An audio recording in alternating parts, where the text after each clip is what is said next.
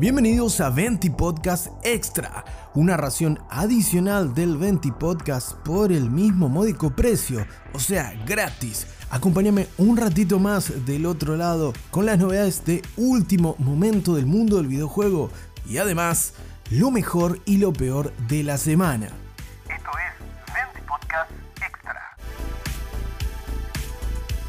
Comenzamos esta nueva edición de Venti Podcast Extra. En este caso va a ser un poquito diferente el ritmo con respecto al Venti Podcast tradicional de la semana, ya que te anticipo que va a llegar siempre durante el fin de semana, resumiendo las últimas novedades del mundo del videojuego, pero además destacando la mejor y la peor noticia o las mejores y las peores. Veremos qué sorpresas nos trae el mundo del videojuego semana a semana, que luego comentaremos en esta suerte de DLC del 20 Podcast. Pero no te preocupes, no tenés que pagar nada adicional, solo te pido tu compañía como de lunes a viernes en esta nueva edición de 20 Podcast Extra. Arrancamos ahora sí rapidito con algunas de las últimas noticias del mundo del videojuego que quedaron fuera de las ediciones de la semana del 20 Podcast, como por ejemplo la lamentable demora del Indie Wrestle Quest que tenía que estrenarse el pasado 8 de agosto, pero a último momento su estudio lamentablemente detectó que no podía estrenarse Skybound Games, los responsables de este indie de lucha libre y combate por turnos que se ve realmente encantador y que te anticipamos entre los lanzamientos del 20 Podcast, mencionaban que en uno de los últimos chequeos de calidad sobre el título, detectaron un error en las partidas guardadas que podía incurrir en un bug que te elimine todo el progreso que tengas en el juego. Esto por supuesto los llevó a cancelar lamentablemente su estreno y ahora el juego va a ser estrenado el próximo 22 de agosto, teniendo un total de dos semanas para corregir este error y por supuesto en en condiciones. No es grave, no es algo mayor realmente, pero sin duda es un contratiempo, es un gran traspié para el estudio Skybound Games que esperaba estrenar, como te decía, el pasado 8 de agosto este Wrestle Quest. Habrá que esperarlos un poquitito más. Es preferible que llegue un poquito más tarde a que luego se te termine borrando tu partida de Wrestle Quest y por supuesto la crítica va a ser impiadosa para con los creadores de este título y con justa razón, ¿no es cierto? En la siguiente noticia de este 20 podcast extra, tenemos que destacar que CFX, los responsables de los mayores servidores de roleplay para GTA finalmente van a ser parte de Rockstar. En un comunicado oficial de la compañía se destaca lo siguiente. En los últimos años hemos visto con entusiasmo cómo la comunidad creativa de Rockstar ha encontrado nuevas formas de expandir las posibilidades de Grand Theft Auto 5 y Red Dead Redemption 2, en particular a través de la creación de servidores de juego de rol dedicados. Como una forma de apoyar aún más esos esfuerzos, recientemente ampliamos nuestra política sobre modificaciones para incluir oficialmente las realizadas por la comunidad creativa de juegos de rol. Al asociarnos con el equipo de CFX, los ayudaremos a encontrar nuevas formas de apoyar a esta increíble comunidad y mejorar los servicios que brindan a sus desarrolladores y jugadores. Realmente una gran noticia para todos los fanáticos del roleplay de juegos de Rockstar, más concretamente de GTA V y Red Dead Redemption 2, ya que ahora incorporará a este equipo dentro de las propias filas de la compañía algo que sin duda es a tener en cuenta para el lanzamiento de GTA 6 que muy posiblemente el roleplay tome un rol, valga la redundancia, bastante primordial en el próximo título de la franquicia. Por último, en este breve segmento del 20 Podcast Extra, recordad a continuación, no obstante, tenemos la mejor y la peor noticia del mundo de los videojuegos de lo que fue esta última semana de agosto.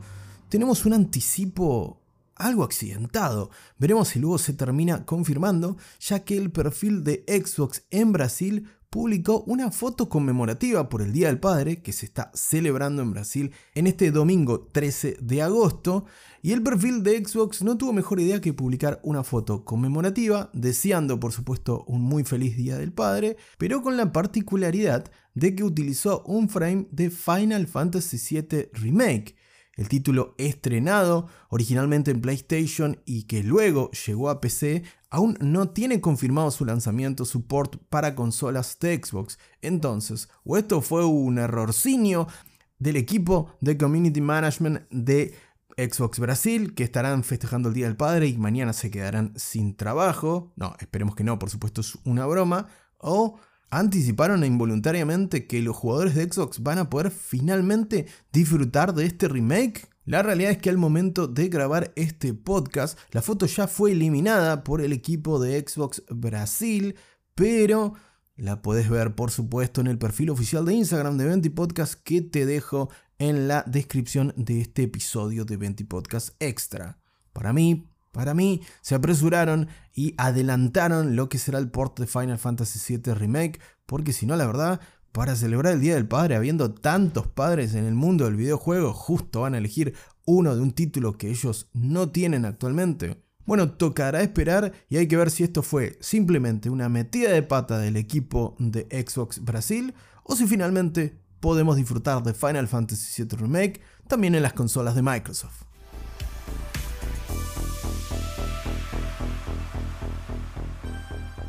Ahora sí, antes de finalizar este primer episodio de Venti Podcast Extra, en el cual, como te mencionaba al principio, repasaremos las noticias de última hora y principalmente la mejor y la peor noticia de la semana. En esta ocasión comenzaremos con lo peorcito, solo para no terminar la semana de bajona. Y comenzamos con el bueno de Strauss Zelnick, sí, el número uno de Take Two, sí, la compañía padre de Rockstar, sí, uno de los tantos empresarios alrededor del mundo que se llenó de miles de millones de dólares gracias a GTA y Red Dead Redemption. Y no digo que esté mal que lo haya ganado, pero strauss siempre tira alguna frasecita o siempre marca un poco hacia dónde considera que debería ir la industria del videojuego y no suele ser precisamente lo más pro-consumer que existe en el mundo del videojuego. Con el peso que pueden tener las palabras de Selnick, la verdad es algo que hay que seguir. En este caso, y luego de la información suministrada por Selnick y compañía en una nueva publicación de resultados financieros, como estuvimos hablando de otras compañías, es muy normal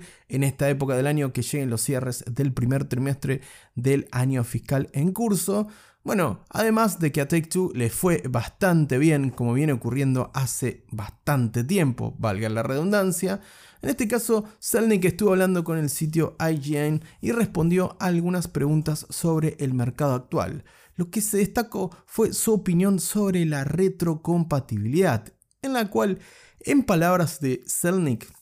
dijo que es un beneficio para los consumidores. Claramente, gracias, Selnick. Y además, algo interesante es que acotó, por otro lado, que se sorprendería si las plataformas no ofrecieran eso, es decir, la retrocompatibilidad, con una actualización que es una especie de mitad de ciclo. Sin embargo, no estoy seguro de que sea imprescindible. A ver, a ver, no es por ponernos tribuneros ni mucho menos, pero la verdad que sigamos discutiendo la retrocompatibilidad a esta altura con PlayStation y Nintendo haciéndose un poco los sotas y Xbox haciéndolo claramente mejor en este apartado. Y que lo diga el número uno de una de las compañías más importantes, una de las editoras más importantes de videojuegos del mundo, realmente sienta un precedente que no te digo que sea peligroso, pero cuando menos preocupante, ya que debería ser algo a considerar en la mayor cantidad de ocasiones posibles ya que es una forma también de hacerle un mimo, por decirlo de alguna manera, en mi humilde opinión, a tus consumidores que tanto dinero te han dejado en tus arcas. Sí, sí, está recontra claro que esto, además de una expresión artística, es por supuesto un negocio mega millonario, pero aún así es innegable que la retrocompatibilidad favorece al usuario o es una elección pro usuario que debería sostenerse casi como si fuese la norma. Sí, por otro lado están los remakes, por supuesto, y cómo las compañías vuelven a rentabilizar viejas glorias, como en el caso por antonomasia de Resident Evil 2. No obstante, esto no es lo que ocurre todas las veces, y puntualmente en el caso de Take con Rockstar, recordemos que entregaron una trilogía remasterizada en condiciones paupérrimas hace no mucho tiempo atrás, así que me parece que Strauss Zelnick no es precisamente una de las personas más indicadas para comentar sobre el tema. Con respecto a la nota, y volviendo a la nota que le hizo IGN, que está publicada por supuesto en el sitio IGN.com,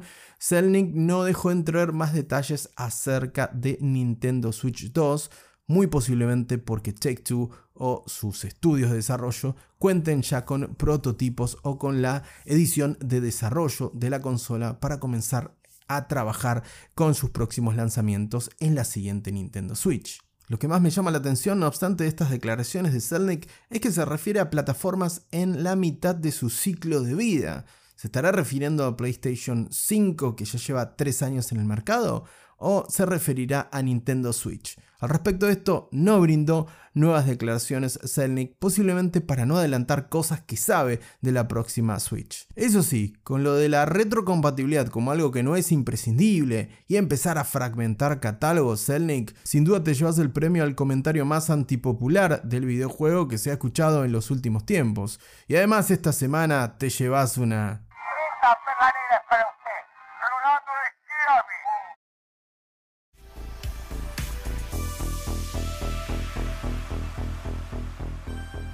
Dejamos de lado lo greedy de Zelnick y compañía y nos vamos realmente a la mejor noticia de la semana en el mundo de los videojuegos y es sin duda el éxito, la bomba que representó Baldur Gate 3 cuando se estrenó hace días atrás y que está cumpliendo su segundo fin de semana del estreno de su versión completa, luego de pasar unos 3 añitos largos en Early Access. Bueno, el juego de Larian Studios, que si no escuchaste hablar de él, evidentemente estuviste en un termo o no escuchaste Venti Podcast, ha superado todas las expectativas sin duda de propios y extraños, ya que por ejemplo, al momento de grabar este podcast registra 875.343 jugadores en simultáneo en Steam,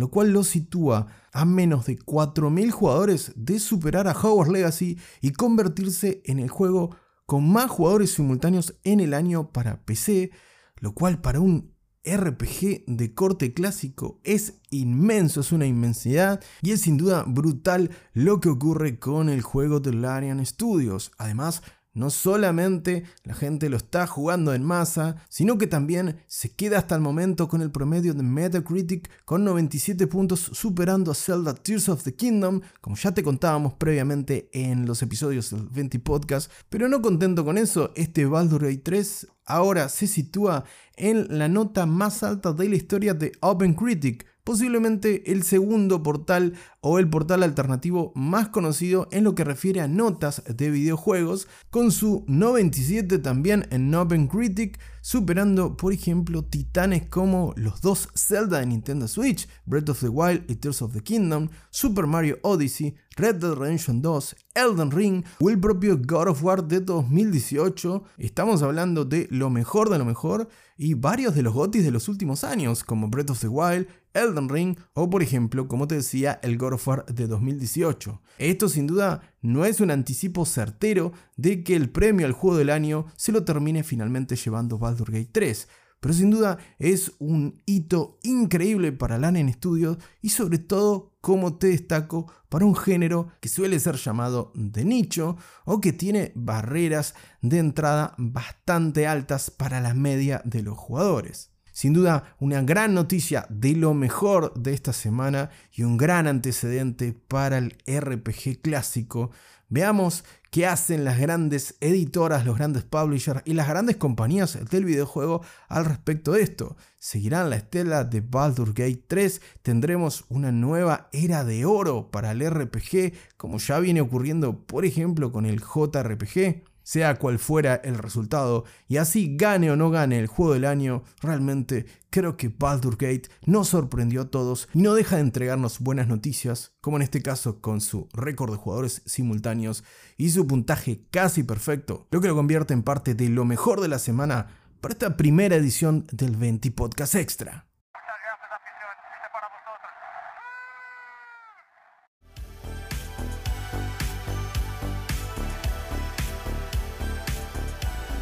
Hasta acá con esta primera edición del 20 Podcast Extra. Si te gustó este episodio especial, déjamelo saber en las redes sociales, en los perfiles de Instagram o de TikTok de 20 Podcast que te estoy dejando en la descripción de este episodio. Muchas gracias por estar del otro lado, como siempre. Te espero en la semana con el 20 Podcast de lunes a viernes y el próximo fin de semana con un nuevo episodio de 20 Podcast Extra. Te mando un gran abrazo y que tengas un muy feliz domingo.